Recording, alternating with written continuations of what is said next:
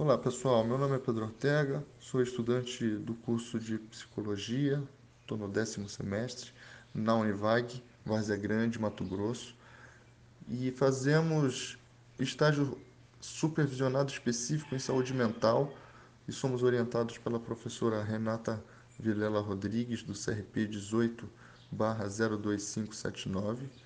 E sejam bem-vindos a mais um episódio do nosso podcast. É isso aí, pessoal. Sejam muito bem-vindos. Eu sou a Stephanie Alencar, aluna do décimo semestre de Psicologia do Univag. Hoje falaremos um pouco sobre o preconceito que os profissionais da saúde enfrentam nesse contexto de pandemia.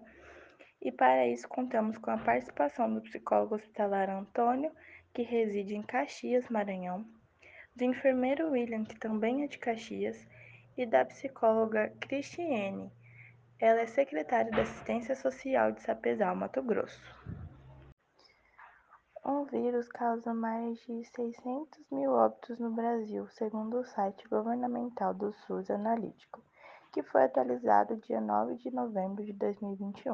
E os profissionais da saúde que são da linha de frente no, no combate à Covid-19 são vistos como heróis colocando suas próprias vidas em risco em meio a uma pandemia onde não se sabe ainda quando vai ter fim. Um real e enorme desafio. Esses profissionais passam por uma grande sobrecarga emocional, o que é visível devido às condições de trabalho e à grande responsabilidade que eles têm em suas mãos.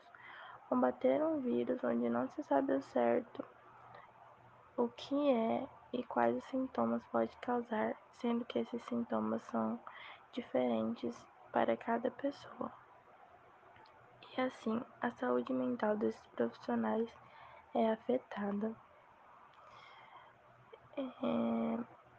O MERES 2020. Pensando nisso, nessas situações de grande responsabilidade que sobrecarregam tanto, né, as pessoas, os profissionais que estão aí na linha de frente, como foram essas situações, Antônio?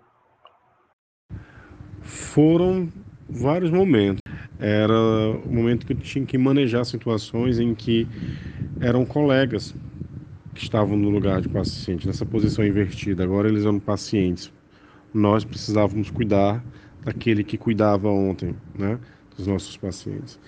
E perceber que ficar naquela situação levava muito incômodo e deixava muito a equipe inquieta, no sentido em que ela, de alguma forma, alguns membros da equipe ficavam temerosos e essa ansiedade a gente tinha que trabalhar né, junto com eles e também dar assistência a esse colega.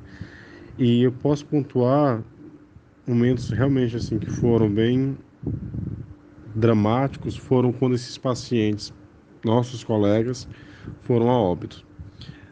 Levar a importância de continuar um plantão depois que você perde um colega de trabalho, de fato é uma situação que qual é, eu passei por algumas vezes e não foram situações fáceis. Foram necessárias, né? Todas as ações e intervenções que fizemos, mas não foram fáceis. É, realmente foram momentos difíceis. É, William, você teve uma experiência que te marcou, não foi? Conta pra nós. Então, de certa forma, a gente percebe que muitos profissionais não tinham conhecimento para tal para tal desempenho, né? Então, por muitas vezes a assistência ela ficou sim, ela ficou ela deixou um pouco a desejar, né? Não que esse paciente tenha ficado sem assistência, mas o que eu observei sim que faltou a experiência em muitas vezes, né?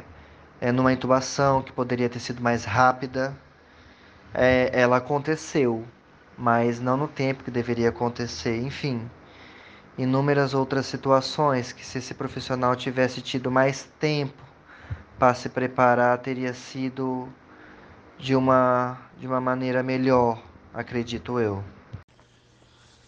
É, e aí, diante disso, acho que cabe uma reflexão nossa em torno dessa figura heróica que vem sendo atribuída aos profissionais da saúde, né? É, claro, parte disso se dá pelo reconhecimento do, do importantíssimo trabalho desses profissionais, principalmente agora em contextos pandêmicos, mas muitas vezes a gente, quando atribui essa figura do herói, essa figura de que dá conta de tudo, de que resolve e que a, carrega toda a responsabilidade sozinho, a gente acaba deixando de lado o, a importância que se deve dar aos cuidados a essas pessoas, que no final das contas são pessoas.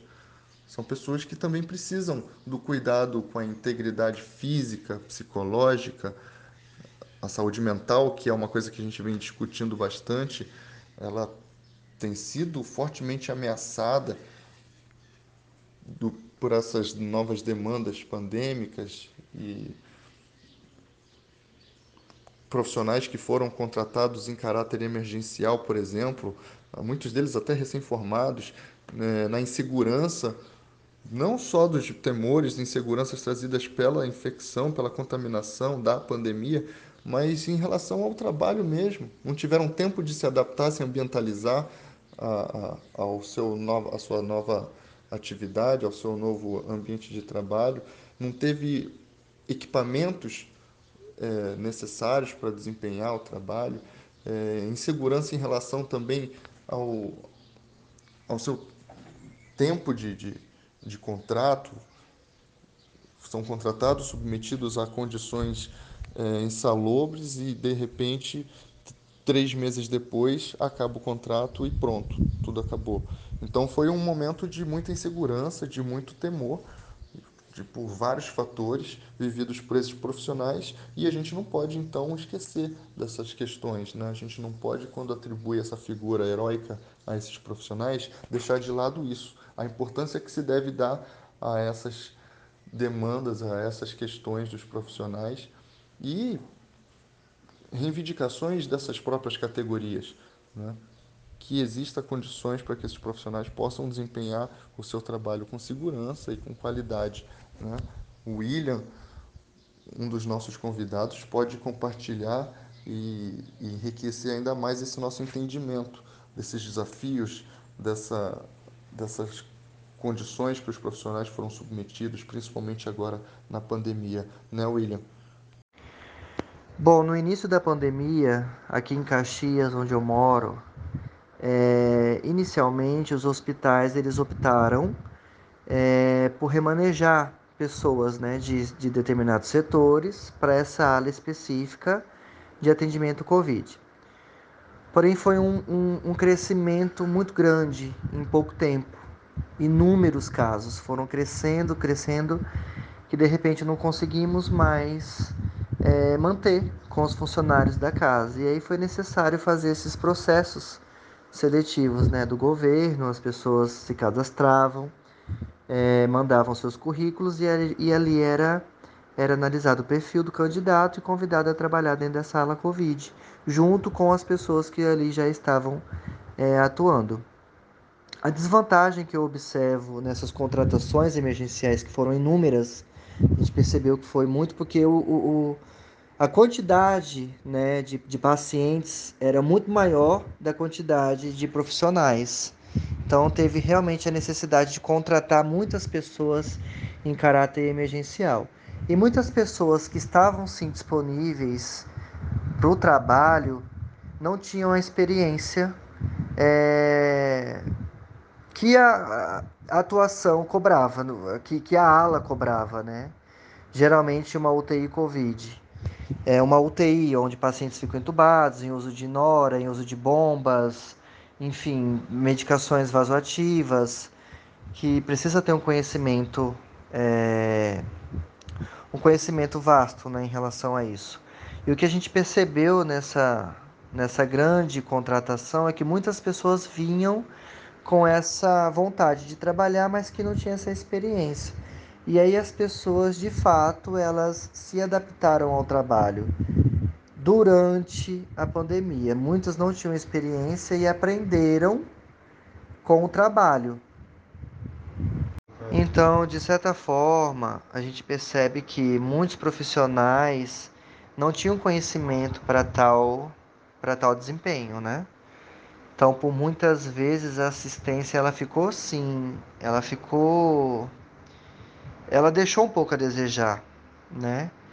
Não que esse paciente tenha ficado sem assistência, mas o que eu observei sim que faltou a experiência em muitas vezes, né? É numa intubação que poderia ter sido mais rápida, é, ela aconteceu, mas não no tempo que deveria acontecer, enfim. Inúmeras outras situações que se esse profissional tivesse tido mais tempo para se preparar teria sido de uma de uma maneira melhor, acredito eu. É realmente um cenário muito difícil, assustador, esse vivido pelos profissionais da saúde que estão na linha de frente de combate à Covid. É, tiveram e ainda estão tendo que lidar com um vírus e uma doença totalmente nova, né? sem muitas informações ainda. Todo dia novos protocolos, tiveram que lidar com falta de estrutura e equipamentos para realizar seu trabalho tiveram que lidar ainda, muitas vezes foram estigmatizados por uma conduta ou outra, uma, uma, uma tomada de decisão ou outra diante de algo totalmente novo. Então, além disso, ainda tiveram que lidar com um certo preconceito que ficou aparente. Ao mesmo tempo que são vistos como heróis, ao mesmo tempo também são evitados por estarem em contato diário né, com pessoas que estão com Covid, que estão com medo de serem de, de serem propagadores dos vírus, né? Então, o Antônio pode relatar um pouco para a gente dessa realidade vivida, né? Ao mesmo tempo que é visto como um herói por estar na linha de frente ao combate ao vírus, ao mesmo tempo também é evitado, é, é, é temido por estar em contato justamente com o vírus. O que, que você conta para gente, Antônio? Então, esse preconceito a gente vivenciava exatamente quando encerrava o nosso plantão, em que era necessário sair da ala Covid e por algum momento a gente acabava entrando pelo hospital, né, numa parte que foi destinada à nossa saída, mas a gente tinha um contato visual, é, embora um pouco distante, com outros colegas que não estavam na ala Covid. E a gente percebia né, um, um certo olhar meio diferente, é, uma cautela em tentar falar, mesmo um pouco distante. E também vizinhos né, do prédio onde a gente mora, as pessoas estavam um pouco temerosas assim, quando souberam, né? Eles sabiam, tá? mas quando ficaram é, sabendo que trabalhava dentro de uma ala Covid, então assim, é, a gente percebeu preconceito, sim, foi bem, foi bem é, perceptível. O, o enfermeiro William também comentou com a gente ter sentido em algum momento um preconceito por ser um profissional da linha de frente, por estar no combate à Covid e, consequentemente, em contato com o vírus. Olha, posso dizer que sim. A começar dos próprios colegas de trabalho que não estavam dentro da ala Covid, né? Porque foi dividido o hospital e dentro desse hospital fizeram uma ala específica uma ala totalmente isolada da realidade do hospital. Então nós estávamos lá dentro e o mundo aqui fora continuava rodando e nós lá dentro, né? É, restrito. E aí tinha assim alguns momentos que precisávamos sair. Tinha o final desse, existia o final do plantão. E tínhamos uma saída específica, a gente tinha que tomar um banho antes de sair da ala, enfim, protocolos, né? que foram adotados até por segurança dos familiares para nos receber em casa. Mas de certa forma a gente tinha que passar por esse hospital. E as pessoas que não estavam atuando dentro da ala Covid se afastavam. Não chegava perto, não queria contato, não queria conversar. Se conversava, conversava do outro lado do corredor, do outro lado da rua. Se porventura eu estivesse saindo do plantão, mesmo tendo tomado banho, se eu entrasse dentro de, um, de qualquer ala ou de qualquer setor, isso era notificado para a direção do hospital, porque nós não podíamos estar andando dentro do hospital, porque nós atuávamos dentro de uma ala Covid. Enfim, então esse preconceito ele foi sentido diretamente com os próprios colegas de trabalho que não atuavam diretamente com o Covid, mas que estavam ali dentro do hospital diariamente. Fora outros momentos, né? É, vizinhos, os próprios colegas, né, que não, que não trabalham na área, mas que sabem que a gente atua, estava atuando diretamente com a Covid, se afastaram, não queriam contato, até porque a gente também estava respeitando bem a questão do, do isolamento social, mas acontecia de encontrar em algum momento e essa pessoa se afastar, né? Então a gente sentiu sim, foi, foi bem perceptível durante esse, esse momento aí da pandemia. O estigma é adotado como uma forma de preconceito. O estigma parece ser um fenômeno social complexo, profundamente enraizado na sociedade e que se manifesta de forma heterogênea, de acordo, de acordo com as características específicas de cada ambiente sociocultural.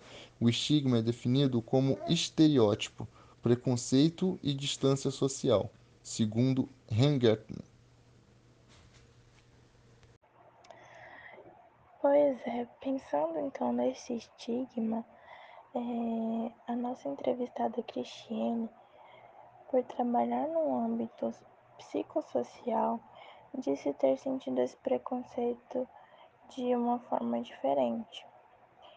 É, a fala dela é a seguinte: não, se, não necessariamente sofri algum preconceito, sou profissional da assistência social serviço considerado essencial.